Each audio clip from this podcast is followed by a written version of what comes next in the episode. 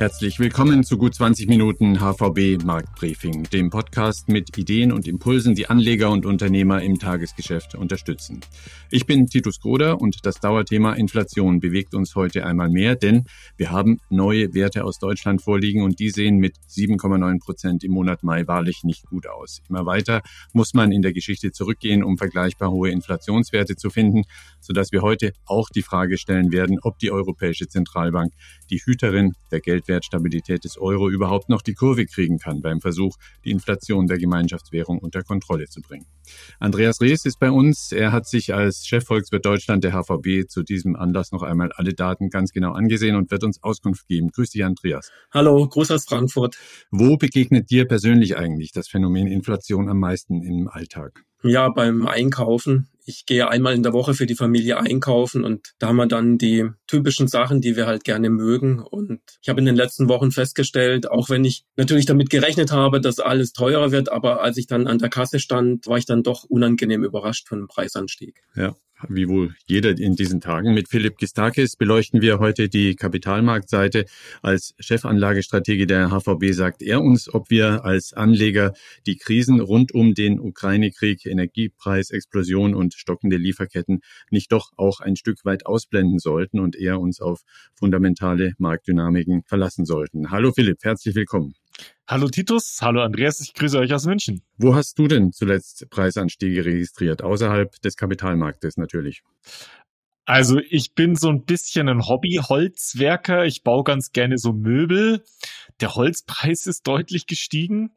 Und an einer zweiten Stelle habe ich es gemerkt, wir bauen gerade bei uns in Korfu ein kleines Ferienhäuschen für meine Familie.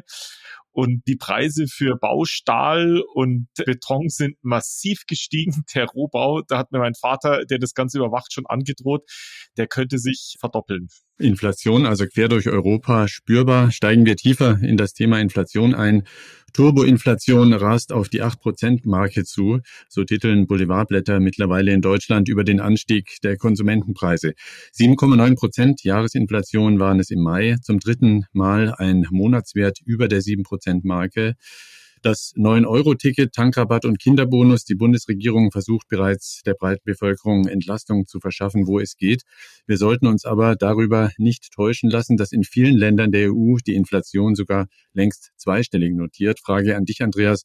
Wo liegen wir denn aktuell eigentlich in Deutschland bei der Inflation im Feld der EU-Staaten? Ja, da liegen wir eigentlich so ziemlich genau im Mittelfeld.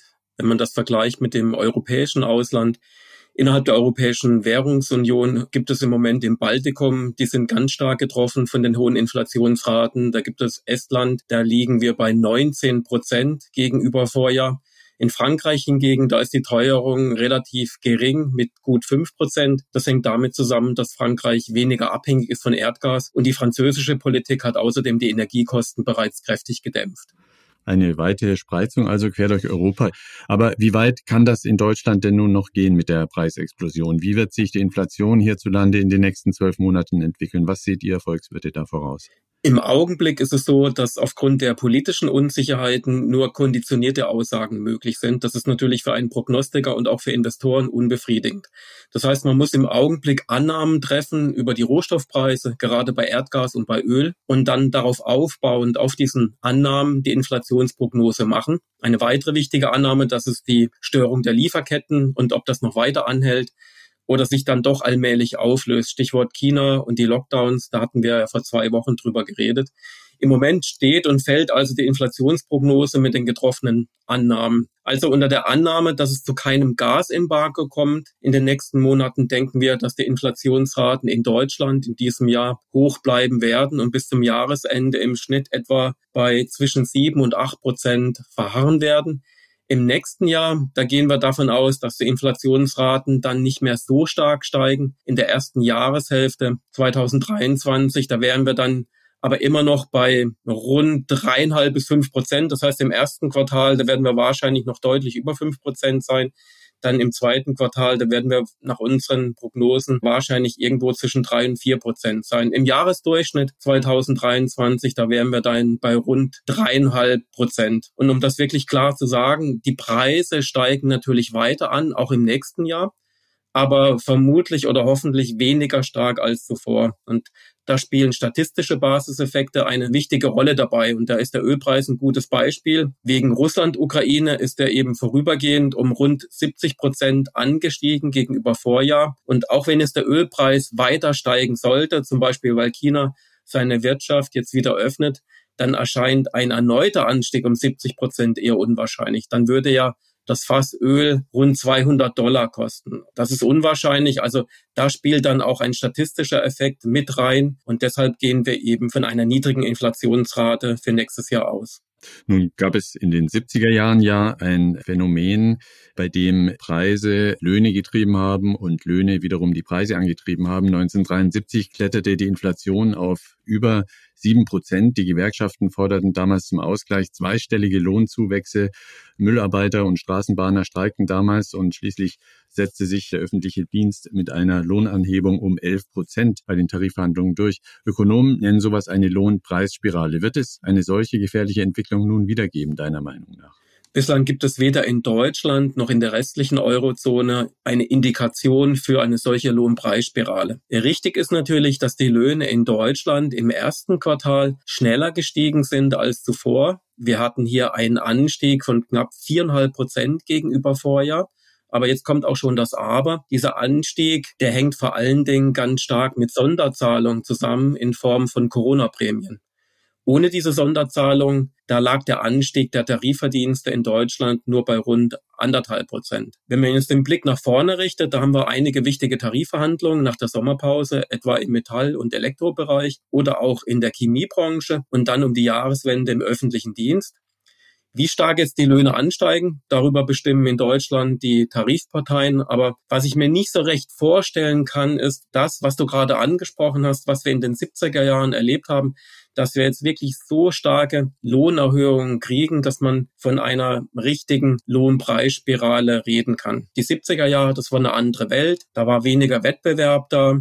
Und ich denke, dass man das nicht einfach auf heutige Verhältnisse übertragen kann. Mhm. Dennoch ist die Inflation auf historisch hohem Niveau. Hat denn die Europäische Zentralbank die Preisdynamik überhaupt noch unter Kontrolle? Kann man das so sagen? Immerhin in den Statuten der EZB steht der Zielwert von mittelfristig zwei Prozent Inflation. Nun reagiert die Notenbank vermutlich im Juli etwas, vielleicht gefolgt von weiteren kleinen Zinsanhebungen. Aber reicht das denn insgesamt? Ist das nicht viel zu wenig angesichts der massiven Teuerungswerte, die wir mittlerweile haben? Ich verstehe natürlich die Besorgnis, wenn man sich jetzt die augenblicklich hohe Inflationsrate von fast acht Prozent anschaut und man vergleicht den Leitzins, da liegen wir immer noch im negativen Bereich mit minus 0,5 Prozent. Das ist natürlich eine Riesendiskrepanz. Aber wenn man jetzt einfach die aktuelle hohe Inflation mit dem Leitzins vergleicht, den wir im Augenblick haben, dann vergleicht man unter geldpolitischen Gesichtspunkten wirklich Äpfel mit Birnen. Denn zum einen kann die Geldpolitik die Preise für Energie und Nahrungsmittel nicht beeinflussen. Die haben ja zuletzt in Deutschland zur Hälfte des Preisanstiegs von etwa acht Prozent beigetragen. Wir haben also eine Verknappung von Energie und Nahrungsmitteln auf der Angebotsseite und diese Preise werden auf den Weltmärkten gemacht. Da spielt Russland, Ukraine natürlich eine ganz wichtige Rolle. Und das liegt nicht in der Verantwortung der Notenbanken. Die Situation wäre eine ganz andere, wenn wir jetzt zum Beispiel in Deutschland oder in Europa eine stark steigende Nachfrage hätten und deshalb zieht die Inflation an, dann müsste die EZB in der Tat schon viel schneller, viel aggressiver eine restriktivere Geldpolitik fahren. Aber das ist genau eben nicht der Fall. Die Nachfrage in Europa, die wackelt ja wegen der hohen Energiekosten. Und dann gibt es auch noch einen zweiten Punkt, der, finde ich, in der aktuellen Diskussion in Deutschland kaum eine Rolle spielt. Die Geldpolitik heute kann die Inflation zum jetzigen Zeitpunkt oder in ein paar Monaten faktisch gar nicht beeinflussen. Selbst wenn man jetzt mit Brachialgewalt die Leitzinsen anheben würde. Es gibt immer Wirkungsverzögerungen zwischen einer strafferen Geldpolitik und ihrer effektiven Auswirkungen auf die Inflationsrate. Also es stehen zwischen der Notenbankpolitik und der Inflation viele Akteure und Wirkungskanäle wie die Investoren an den Finanzmärkten, natürlich die Geschäftsbanken, die Unternehmen in ihrer Preispolitik. Also das ist wirklich eine ganz lange Kette in unterschiedlichen wirtschaftlichen Bereichen. Und ganz am Ende dieser Wirkungskette, da steht die Inflation. Und diese Wirkungsverzögerung zwischen Geldpolitik und Inflation, die betragen typischerweise ein bis zwei Jahre. Manchmal dauert es sogar bis wir eine Veränderung sehen aufgrund einer Änderung des Leitzinses drei Jahre. Also Geldpolitik kann die Inflation beeinflussen auf Sicht von zwei bis drei Jahren, aber nicht, was morgen oder übermorgen passiert. Und wenn man jetzt den Gedanken mal zu Ende spinnt, dann hätte die EZB eigentlich schon rein theoretisch natürlich im letzten Jahr damit anfangen müssen, ihre Geldpolitik wieder zu normalisieren. Das wäre sogar also noch während Corona gewesen. Und wir haben damals natürlich nicht wissen oder erahnen können, was in der Ukraine passiert. Also da halte ich jetzt bei aller Besorgnis die Kritik an den Notenbanken oder gerade an der EZB für nicht angemessen. Wenn man jetzt nochmal überlegt, was die EZB wahrscheinlich in den nächsten Monaten machen wird, dann wird es aller Voraussicht nach immer noch keine Zinserhöhung geben bei der nächsten Sitzung am 9. Juni. Aber die Anleihekäufe der EZB werden dann vermutlich eingestellt. Also das ist schon eine Verschärfung der Geldpolitik. Und dann kriegen wir unmittelbar vor der Sommerpause wohl dann am 21. Juli die erste Zinserhöhung um 25 Basispunkte. Dann sollte eine weitere Erhöhung kommen nach der Sommerpause im September. Dann wären wir bei Null. Die Phase der Negativzinsen wäre vorbei. Und dann kommt voraussichtlich noch mindestens ein weiterer Zinsschritt bis zum Jahresende. Also doch alles unter Kontrolle im Frankfurter Eurotower, zumindest nach Meinung von Andreas Rees. Noch ganz kurz zum langfristigen Ausblick gefragt. Was seht ihr da 2030 oder 2040? Werden da die Inflationswerte ganz generell und ganz normal akzeptiert auf höherem Niveau schwanken? Diese Erwartung vertreten ja einige Ökonomen. Wie ist da deine Meinung dazu? Ja, am Ende des Tages ist es natürlich eine Glaubensfrage, weil so eine langfristige Prognose, da gibt es erhebliche Unsicherheiten. Aber was wir glauben oder auch ich persönlich, dass wir jetzt auf Sicht der nächsten 10 oder 20 Jahre keine Inflationsraten im Schnitt von 7 oder 8 Prozent kriegen. Ich glaube auch nicht, dass die Inflationsrate bei 5 oder 6 Prozent bleiben wird. Ich halte das einfach für zu hoch. Das heißt aber nicht, dass wir dann irgendwann, vielleicht im nächsten Jahr, einfach wieder zur Tagesordnung übergehen bei der Inflation wie vor Russland, Ukraine oder vor der Pandemie. Denn es gibt strukturelle Veränderungen und die betreffen auch die Inflationsrate. Wir hatten ja seit der Einführung des Euro bis vor der Pandemie in Deutschland im Durchschnitt eine Inflationsrate von etwa anderthalb Prozent. Und ich vermute, dass auf Sicht der nächsten ein bis zwei Jahrzehnte diese Inflationsrate deutlich höher liegen wird. Sie wird sich auf einem höheren Niveau einpendeln. Dafür gibt es zwei Argumente. Zum einen die beschleunigte Energiewende. Das wird viel Geld kosten. Und natürlich wird auch vieles davon finanziert werden durch eine höhere private und gerade öffentliche Verschuldung. Aber ein Teil der Kosten durch diese Transformation, das dürfte auch unmittelbar und direkt an die Verbraucher weitergegeben werden. Wir haben das ja schon gesehen in einem relativ bescheidenen Ausmaß vor dem Hintergrund, was vermutlich noch kommen wird, diese CO2-Bepreisung. Also es wird so etwas geben, in den nächsten Jahren, vermutlich Jahrzehnten, wie eine grüne Inflationskomponente, die die Inflation nach oben treiben wird. Und dann gibt es noch einen zweiten wichtigen Punkt, der auch für eine längerfristig höhere Inflation spricht. Das ist, dass es zu einer ja, gewissen Deglobalisierung kommt. Die Lieferketten werden eben nicht mehr so stark ausgerichtet sein auf Arbeitsteilung und Effizienz. Wichtiger ist, dass die Lieferketten auch im Krisenfall halten. Stichwort eben Corona oder auch Russland, Ukraine. Das ist eben eine der Lehren aus den Ereignissen der vergangenen zwei Jahre. Und wenn jetzt die Lieferketten weniger auf Effizienz getrimmt sind, dann geht das eben mit höheren Kosten einher. Das heißt also, die Globalisierung, die ist nicht tot, aber wahrscheinlich wird sie eben ein Stück zurückgedreht werden. Und dann werden wir sehen, dass sich die neue Inflationsrate langfristig auf einem höheren Niveau einpendeln wird. Wo das genau liegt, das ist schwer zu sagen, aber ich würde mal persönlich denken, aus dem Bauch heraus, wir werden uns irgendwo einpendeln zwischen zwei und drei Prozent im Schnitt pro Jahr. Wir sprechen mit Andreas Rees und Philipp Gistakis, den beiden Experten der HVB über Wirtschaft und Kapitalmärkte im derzeitigen Krisenumfeld.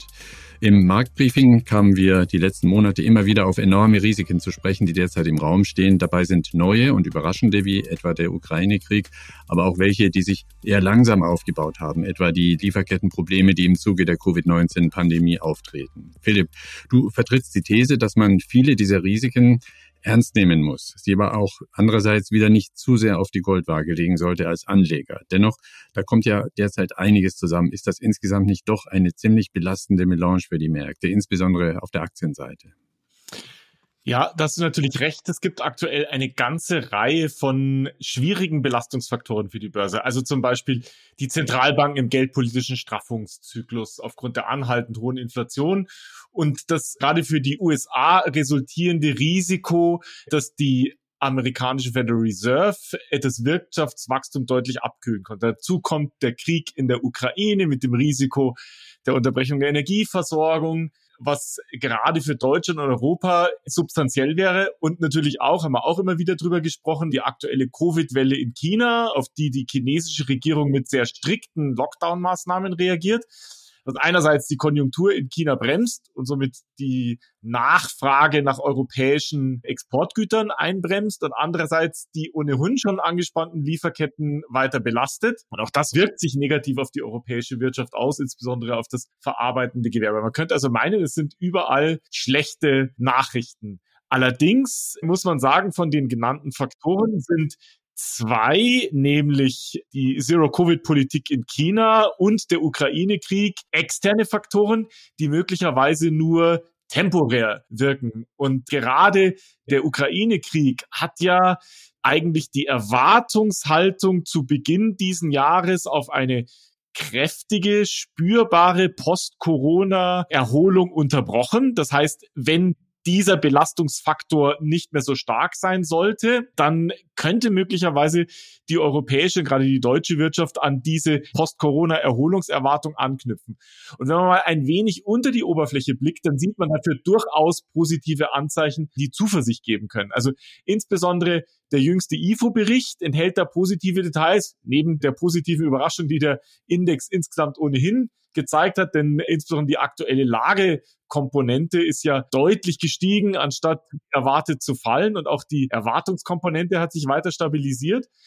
Und bei diesen positiven Details kommen insbesondere der Auftragsbestand der deutschen Wirtschaft in den Fokus.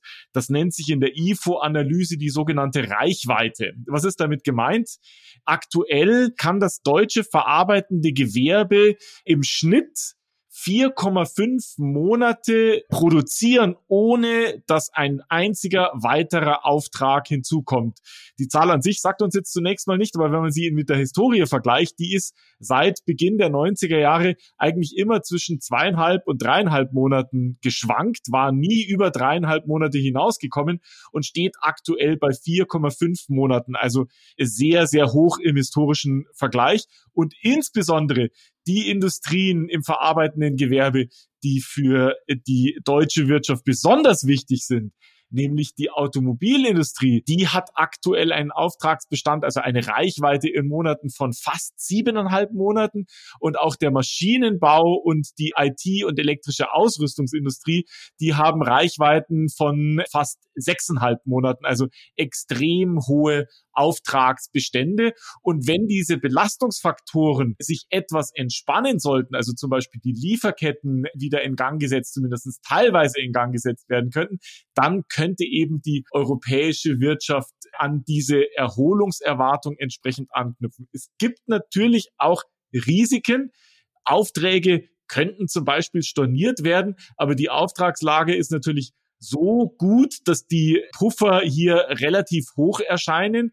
Und natürlich könnte auch, wie ich das gesagt habe, die Zentralbankpolitik in den USA eine Abkühlung der Wirtschaft erwarten. Aber selbst die Konjunkturpessimisten in den USA, wie zum Beispiel Larry Summers, die gehen selbst im Falle dass die Federal Reserve kein Soft Landing hinbekommt, davon aus, dass eine Abkühlung, wenn überhaupt nur in eine sehr milde und kurzfristige Rezession führen sollte. Also das heißt, eigentlich, wenn wir mal durch diese Belastungsfaktoren durchschauen, und wie gesagt, eine Reihe davon sind eher extern und temporär, dann sieht die wirtschaftliche Situation dahinter eigentlich gar nicht so schlecht aus. Und wenn sich das materialisieren sollte, dann sollten auch die Börsen davon profitieren können. Mhm. Lass uns deshalb in diesem Kontext mal auch einen ganz kurzen Aktienpreischeck in diesem unruhigen Marktumfeld machen. Wie teuer sind Aktien von Unternehmen eigentlich derzeit nach den üblichen Bewertungsmaßstäben und spiegelt sich da die an und für sich gute Auftragslage denn schon wieder?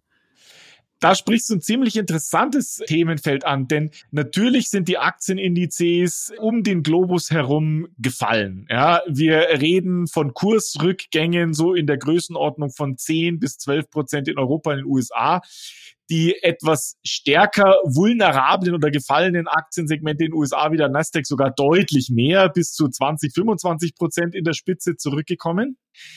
Zugrunde liegend ist aber interessant, dass die Gewinnerwartung, die fundamentale Situation in diesem ganzen Zeitraum weiter angestiegen ist. Also das heißt, die Erwartungshaltung, dass die Unternehmen ihre Gewinne weiter steigern können, die ist nach wie vor intakt und die ist auch gar nicht so unwahrscheinlich. Wir sprechen ja über Inflation und gerade Unternehmen sind sehr häufig in der Lage, Preisdruck an ihre Kunden weiterzugeben und bieten damit einen gewissen Inflationsschutz. Es gibt natürlich Branchen und Geschäftsmodelle, bei denen das einfacher der Fall ist und Branchen und Geschäftsmodelle, bei denen das nicht gut funktioniert.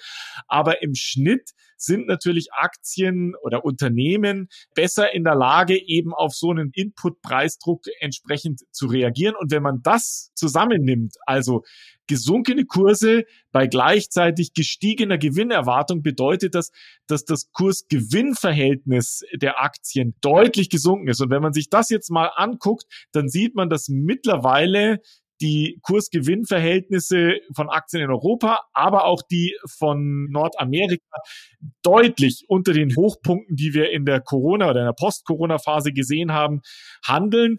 Und dass Aktien gerade in Europa nicht mehr teuer sind, sondern eher im Schnitt liegen wie in den letzten 10, 15 Jahren, einige sogar durchaus günstig sind. Also auch von dieser Seite her muss man sagen, dass Aktienmärkte von der Bewertungsseite nicht mehr unattraktiv sind riskante Assets, sprich Aktien, also nicht so sehr abschreiben, wie man es derzeit vermuten würde, scheint die Botschaft von dir zu sein. Wie würdest du dich denn also ganz konkret positionieren? Wie richtet ihr das Portfolio derzeit aus? Also aktuell sind wir vorsichtig positioniert. Was bedeutet das? Wir sind nicht pessimistisch, sondern wir reflektieren die Risiken. Das bedeutet nicht, dass wir zum Beispiel erwarten, dass es eine Energieunterbrechung für die europäische Wirtschaft sich materialisieren wird, aber wir können das Risiko dass so etwas passiert, schlicht und ergreifend nicht kalkulieren. Und deswegen sind wir am aktuellen Rand eher noch etwas positiv. Was bedeutet das? Wir sind neutral in Aktien positioniert. Das heißt, in Strategien, die benchmark-orientiert sind, haben wir ungefähr dasselbe Gewicht an Aktien wie die Benchmark im Portfolio. Aber wir sehen durchaus gute Chancen darin, dass sich in den kommenden Monaten die Visibilität verbessert und dass eben dann die europäische Wirtschaft an diese Erholungserwartung anknüpfen kann und davon dann eben auch die europäischen Aktien und auch die internationalen Aktien, auch amerikanische Aktien profitieren können. Und das bedeutet, wir gehen davon aus, dass wir im dritten Quartal unsere Aktienquote wieder sukzessive erhöhen können. Weiterhin haben wir in den USA die Duration, also die durchschnittliche Laufzeit von Anleihen etwas verlängert und haben damit auf die gestiegenen Renditen reagiert. In Europa haben wir noch eher eine etwas kürzere Duration, weil da sind wir uns noch nicht so ganz sicher, ob die Phase der Renditeanstiege schon beendet ist. Sollten wir dazu Überzeugung kommen, dass sich diese Renditeanstiege stabilisieren und die Renditen stabilisieren, dann würden wir auch in Europa die durchschnittliche Laufzeit von Anleihen erhöhen. Und das hätte einerseits den Vorteil, dass die laufende Rendite, die man mit diesen Anleihen verdienen kann, höher ist und gleichzeitig dass die Stabilisierungswirkung, sozusagen die Stoßdämpferwirkung von Anleihen mit längerer Laufzeit, sollten sich doch nochmal Schwierigkeiten am Aktienmarkt materialisieren, höher ist und das Risikoprofil des Aktienteils durch eben Anleihen mit einer höheren Duration entsprechend ausgleichen könnten. Äh, was wir auch gemacht haben in den vergangenen Wochen ist, wir haben unseren Goldanteil etwas reduziert. Wir hatten ein relativ starkes Übergewicht in Gold, insbesondere mit der zurückgegangenen negativen Realrendite von einem negativen Bereich in einen neutralen Bereich gegangen im US-Dollar. Also die erwartete Realrendite in US-Dollar ist nicht mehr negativ, sondern neutral. Und das sollte eigentlich in Zukunft den Goldpreis belasten. Deswegen haben wir sozusagen unser Übergewicht dort spürbar reduziert. Wir haben auch noch ein gutes Exposure zum US-Dollar. Das hat den Portfolios ganz gut getan, weil der US-Dollar gegenüber dem Euro zugelegt hat. Aktuell würde ich daran noch nichts ändern, aber natürlich, wenn sich die Lage stabilisiert und das globale Marktsentiment stabilisiert und verbessert, dann kann man durchaus mit einer gewissen Gegenbewegung rechnen, dass also sozusagen sich der Euro gegenüber dem US-Dollar wieder verteuert. Und dann müsste man schauen, dass man US-Dollar Exposure absichert beziehungsweise in Wertpapiere geht, die eben kein US-Dollar-Exposure mehr haben oder wo dieses dann entsprechend abgesichert ist. Also das heißt, insgesamt sind wir aktuell noch vorsichtig, nicht weil wir pessimistisch sind, sondern weil wir schwer kalkulierbare Risiken sehen, rechnen aber damit, dass das sich im dritten Quartal verbessert. Ob das jetzt im Juli, im August oder im September dazu führen sollte, dass wir die Aktienquote anheben, das kann ich aktuell noch nicht sagen. Aber ich denke durchaus, aus, dass es Sinn macht, sich als Anleger darauf vorzubereiten, von einem besseren Marktumfeld im zweiten Halbjahr zu profitieren. Danke dir, Philipp. Es gibt also durchaus eine schlüssige Story für Anleger, die trotz aller derzeit wahrgenommenen Risiken für Aktien spricht. Vor allem die guten Ertragserwartungen der Unternehmen im Zuge der Post-Corona-Erholung könnten dafür sprechen, sich jetzt bereits für den Rebound zu positionieren, wenn sich der Nebel aktueller Markterschütterungen lichten wird. Blicken wir noch ganz kurz nach vorne. Andreas, die nächsten Tage bringen was genau an Daten oder Terminen, die man als Volkswirt auf dem Radarschirm haben sollte? Ja, ich hatte schon die EZB-Sitzung am 9. Juni angesprochen. Da wird eben noch nichts kommen, aber die EZB wird eben wahrscheinlich die Anleihekäufe beenden. Wir verfolgen da vor allen Dingen natürlich auch die Diskussion, wie viel danach noch kommt an Zinserhöhung. Und es gibt ja auch schon die ersten Stimmen, vielleicht 50 Basispunkte. Ist nicht unser Basisszenario, aber da hören wir natürlich genau hin. Und dann haben wir noch die nächste Sitzung der FED am 15. Juni. Da ist eine Zinserhöhung um 50 Basispunkte, sehr wahrscheinlich wieder 50 Basispunkte, weil eben die Löhne in den USA sehr stark ansteigen. Dann wären wir dann eben beim Leitzins von 1,5 Prozent und da werden sicherlich noch mehr Zinserhöhungen kommen in diesem Jahr. Die FED-Sitzung steht vor der Tür. Philipp, sind die Märkte schon nervös? Nein, ich glaube nicht, dass die Märkte bezüglich der FED und der EZB-Sitzung nervös sind. Im Prinzip geht es, wie Andreas dabei schon gesagt hat, mehr oder weniger darum, die Erwartungen zu bestätigen. Und wir sehen eben auch, dass sich die Märkte aktuell stabilisieren, dass also im Prinzip das, was eingepreist ist, tatsächlich auch so liefert. Aber ich kann dir noch meinen persönlichen Ausblick für die kommenden zwei Wochen geben. Da werde ich nämlich im Urlaub sein. Ich werde mit meiner Familie nach New York fliegen. Das ist die erste Fernreise außerhalb Europas für meine Kinder. Und nach dem Lockdown wollten unsere Kinder einfach mal was Besonderes sehen. Da sieht man übrigens auch, dass auch Kapitalmarktstrategen manchmal nicht ganz so clevere Entscheidungen treffen, denn beim aktuellen US-Dollar-Euro-Wechselkurs jetzt gerade in die USA zu fahren, ist vielleicht nicht ganz so schlau. Meine Familie hat aber entschieden, dass das jetzt so sein muss. Das war die aktuelle Einschätzung unseres Expertenteams Andreas Rees und Philipp Gistakis zu Inflation und zum aktuellen Krisenumfeld der Finanzmärkte. Weiter geht es am 20. Juni mit dem HVB Marktbriefing. Dann steht unser nächstes Update zum Download bereit und Andreas Rees wird dann weitere Fragen zum großen Thema Inflation beantworten. Richten Sie gerne unter markt-briefing at unicredit.de Fragen an uns, insbesondere zum Thema Inflation. Ich bin Titus Groder. Bis zum nächsten Mal. Thank you.